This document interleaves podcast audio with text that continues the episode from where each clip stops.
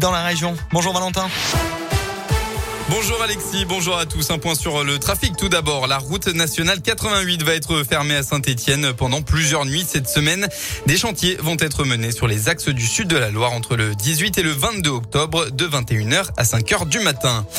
À la une, Emmanuel Macron a dénoncé hier des crimes inexcusables pour la République à l'occasion d'une cérémonie officielle pour les 60 ans du massacre d'Algériens le 17 octobre 1961 à Paris sous l'autorité du préfet Maurice Papon. Geste inédit pour un président français. Le chef de l'État a participé à un hommage sur les berges de la Seine. Le préfet de police Didier Lallemand a lui aussi déposé une gerbe de fleurs à la mémoire des morts ce matin. Geste là aussi inédit.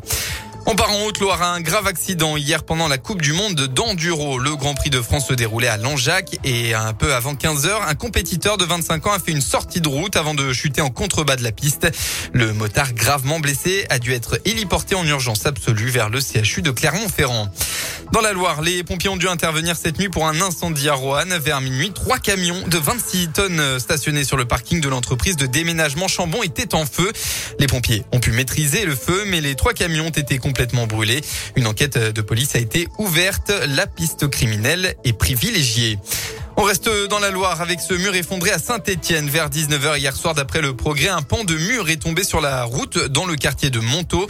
Le morceau d'environ 4 mètres de hauteur s'est décroché, heureusement sans faire de victimes ni de dommages matériels. Une dizaine de personnes habitant les maisons juste au-dessus ont tout de même été évacuées pour la nuit par mesure de précaution.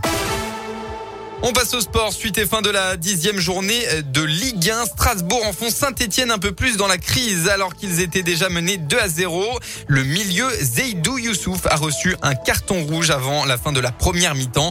En infériorité numérique, les Verts ont encore moins pu rivaliser. Pardon. Résultat final 5 buts à 1. La SSE reste donc dernier du classement avec toujours aucune victoire en Ligue 1 depuis le 9 mai dernier, soit 11 matchs d'affilée. Dans les autres rencontres de la journée, un peu plus tôt, 3 abattus Tunis 1 à 0. Actuellement, coup d'envoi entre Montpellier et Lens. Et enfin, à 20h45, Marseille accueille au Vélodrome le FC Lorient. On reste en football, mais du côté des féminines, pas d'exploit non plus pour les Stéphanoises sur la pelouse du Paris Saint-Germain pour le compte de la dixième journée de D1. saint s'est incliné de à 0. La météo concernant votre début de semaine et bien de la brume demain matin dans la région. Elle devrait progressivement se dissiper pour laisser place à un ciel légèrement voilé dans l'après-midi.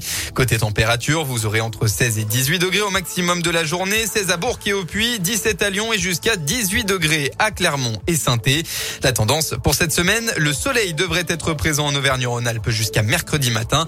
En revanche, arrivé ensuite d'une perturbation nuageuse puis pluvieuse. I've been